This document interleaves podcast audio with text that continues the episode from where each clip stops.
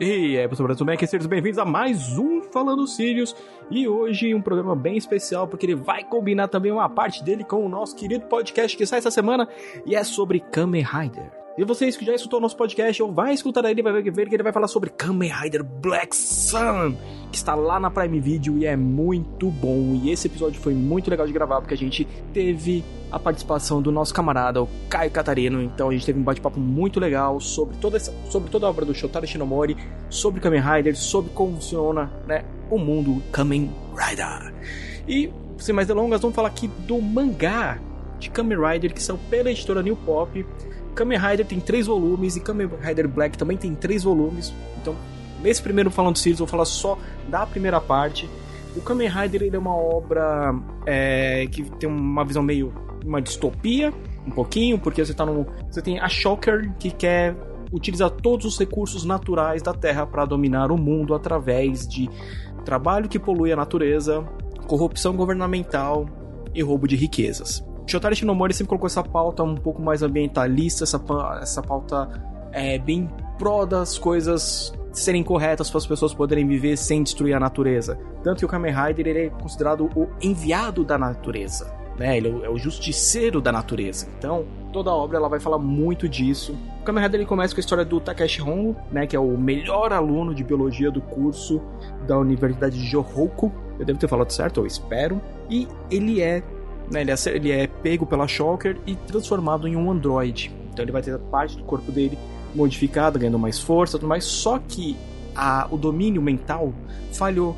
E com isso, né, utilizando agora suas forças, sua força nova e armadura né, de gafanhoto do Kamen Rider, ele vai combater a temível Shocker. Kamen Rider a gente assistiu muito ele na época aqui da TV Manchete, né, aqui no Brasil. Eu gosto muito do Kamen Rider Black. É, ver o Black Sun foi bem da hora. E eu nunca tinha lido o mangá de Kamen Rider. Aí quando eu vi lá que tava em uma promoção bem legal, falei, pô, vou ler. O que, que eu achei de da hora no mangá de Kamen Rider? Primeiro, o material que eles escolheram tá muito bom, a leitura foi muito gostosa, papelzinho, ó, delícia de ler, é, absorveu bem a luz. E os traços são bem simples, né? Porque afinal, o mangá lá dos anos, come... é dos anos 70, se eu não me engano, lá, lá no começo, tipo 73, é, eu acho. Esqueci a data, mas tudo bem. E o traço é muito simples, é bem legal. E uma coisa que eu conhecia mais ou menos né, do universo do Kamen Rider, mas não era muito aprofundado, é que é uma obra de ação com terror. Então você vê aqui, ó, para maiores de 18 anos, porque você tem desmembramento, você vai ter pessoas sendo mortas, assassinadas, cabeça explodida. É bem violento, né? Por mais que tenha aquele traço que a gente lembra dos anos é, 70, que até numa cena parece que os personagens estão tendo uma crise de riso, mas às vezes só uma careta, até aquelas caras com queixão, narigão gigante. Achei bem da hora. Aqui então a gente começa a aventura com o Hongo, como Kamen Rider. Depois a gente passa pro Itmonde, né? Então você vai, vai descobrir o que vai acontecer com o Hongo. Então é muito da hora. Kamen Rider vale realmente muito a pena vocês adquirirem. Vou deixar o linkzinho, né, na postagem, como sempre. E agora vamos começar a falar dos joguinhos, né, que a gente tem pegado durante a semana. Vou começar por um chamado The Valiant. Para quem gosta de jogo de estratégia, estilo, sabe, Total War, Warhammer, que eu adoro, ou Total War Troia. O The Valiant lembra muito nessa pegada. É, ele ocorre naquela época das cruzadas, mais ou menos. Você está com um grupo lá de dois cruzados que tem que. Vamos tomar de novo Jerusalém! Essas coisinhas, né? Então, por ele ser né, um jogo de estratégia em tempo real com esses pequenos grupos, então cada grupo tem poderes especiais, então tem um que vai dar um buff pro, pro ataque, o outro vai dar um buff de cura, né? E, e assim, você tem que tomar cuidado para não morrer todo mundo, porque morreu, morreu. Você perdeu os carinha lá, até você conseguir recuperar mais integrantes para aquele grupo, demora. Ele é muito simples, o jogo, ele tá em português, né? E nessa campanha, né, que você vai fazendo a cruzada, ele você começa a coletar, você vê que tem uma relíquia, né? Então, e essa relíquia vai começar tipo a ser disputada entre até pelos próprios cruzados. Então, é interessante, eu achei bem legal. O jogo, infelizmente, eu vi que ele é um pouquinho pesado mesmo. Tem, tenho uma placa de vídeo boa aqui que é 30, 3050, ela aguenta bem, mas talvez seja uma coisa que numa atualização eles devem é, corrigir. É, por ser um RTS, né, o Real Time Strategy, ele é bem dinâmico o que eu achei muito legal. Então, como a gente começa nesse, nesse período das cruzadas, você tá com esse cruzado, que ele também já tá tendo meio que aquelas crises de fé, já não tá acreditando muito na, na guerra que tá, porque é só uma guerra extremamente sangrenta, todo mundo morrendo por território. Então é interessante, eu achei o combate bem tranquilão. Uh, o personagem principal que lidera o seu grupo, ele tem as habilidades especiais dele, que então vai dar os buffs, que nem eu comentei. É um joguinho interessante para quem curte estratégia. Se você não curte muito esses jogos de, de, estratégia, ou prefere um jogo de estratégia mais rápido, tipo um Age of Empires, talvez não seja o melhor jogo para você. Né, sendo sincero, mas ele vale a pena testar, eu achei ele bem legalzinho, me diverti muito jogando. Então The Valiant fica de dica para vocês poderem adquirir. Um outro que também que eu tava jogando esses dias é o The Tenants. The Tenants é uma mistura.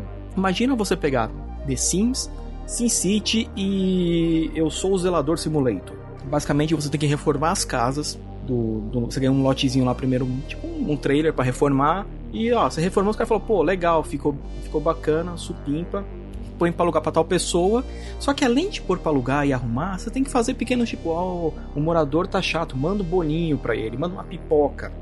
Né? Então, ao mesmo tempo que você, vai, você faz a parte de microgerenciamento do lote, você faz a parte de macrogerenciamento da cidade. Eu achei divertido, The Tenants, ele eu achei um joguinho bem com uma proposta muito boa. É, ele não é um jogo caro, não é um joguinho caro, é um joguinho que você vai pagar seus 48 reais, se não me engano, ele tá agora na Steam. E você vai jogar pra caramba, porque assim, você vai ficar naquela pira de, ah, eu montei esse lote ele ficou assim. Pô, mas se eu der um upgrade assim pra pegar um, né, pra um preço um pouquinho mais legal. Então essa é, é, bem que uma mistura de The Sims com SimCity, muito divertidinho, você acha fácil na Steam, né? Eu joguei lá na Steam, como sempre. Ele também tá em PTBR, então mais um pontinho pros caras vale a pena o The Tenants. Teve um joguinho que eu também que eu peguei, é, ele não foi arrumado ainda, que é o World, é, World Turtle. Basicamente você tem um mundo que é em cima de uma tartaruga. Me lembrou demais Disco World, porque o mundo da Disco World do finado Terry Pratchett é um mundo em cima de uma tartaruga que você vai criar uma civilização lá, né, no jogo. No... Só que eu achei que o jogo ele tá muito travado ainda, o War Turtles.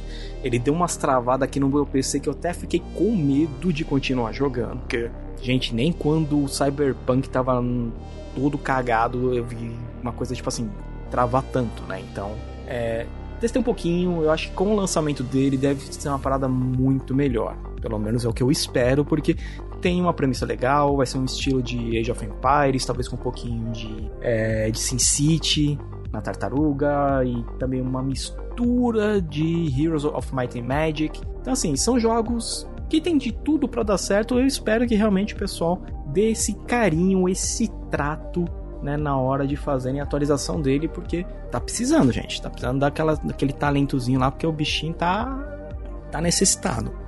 E para finalizar, falando do Sirius da semana que foi um pouquinho mais longo, vou falar de The Last Hero of Nostalgia. The Last Hero, Hero of Nostalgia é um Souls-like, que é uma paródia de Souls-like, em que o narrador do jogo te odeia, porque você começa com, pensando que é um jogo lembra jogos de DOS, porque tem um gráfico todo bizarrinho, e você é um personagem palito, porque deu um problema né, na hora que você foi ser renderizado. Então, de início, é um personagem palito que vai pegando armaduras para ficar meio fortão no, estilo legal, mas a sua cabeça continua sendo um palitinho.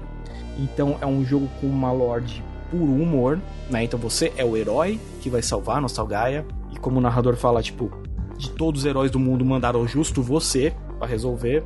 O jogo não é difícil, ele é um Souls-like que você aprende ó, rapidinho a mecânica de esquiva, porrada, é, cada arma tem uma maneira melhor de você atacar, você pode, tipo, defender, você pode só ficar só, tipo, no, nas rolagens e dar porrada com lança, com machado, com todo tipo de arma que você for encontrando. Então, assim, foi um jogo legal, é um jogo divertidíssimo, achei ele muito da hora a proposta. Conforme você vai progredindo nos levels, é, o gráfico do jogo vai melhorando. Então ele começa parecendo tipo, vai, um jogo de PS1, aí vira um PS2, PS3, PS4, PS5. Então é bem engraçado a proposta dos caras. O pessoal da Over the Moon, tipo, mandou muito bem. É, claro, a gente viu muitas similaridades com todos os Souls-like já, já lançados, mas o, narrador te importunando durante todo o jogo é uma das coisas mais divertidas. Lembrou muito a Gladys infernizando a gente no Portal. Lembrou muito disso, muito disso. Então é um jogo que vale muito a pena. Ele também joguei, joguei na Steam. Ele não tá caro, ele custa 48 reais. Então esse jogo de 48 reais que eu tô vendo que a gente tá recebendo, pô, vale muito a pena, porque vai ter logo logo Steam 100 em dezembro. Então junta essa graninha, pega The Last Hero of Nosogaya, que com certeza você vai se divertir. E ele tem um cooperativo online. Infelizmente, esse ainda ele não está com legenda em português, mas tô achando que logo logo deve aparecer essa legendinha para todo mundo aí. Então, pessoal, hoje o Falando Sirius foi um pouquinho mais longo. Falei aqui dos joguinhos, de Kamen Rider. E não se esqueça de acompanhar a gente nas redes sociais e ficar de olho no site, porque muita coisa está entrando até agora por final do ano. Beleza? Então eu sou o Sirius, este é o Falando Sirius da Semana e a gente se vê logo mais.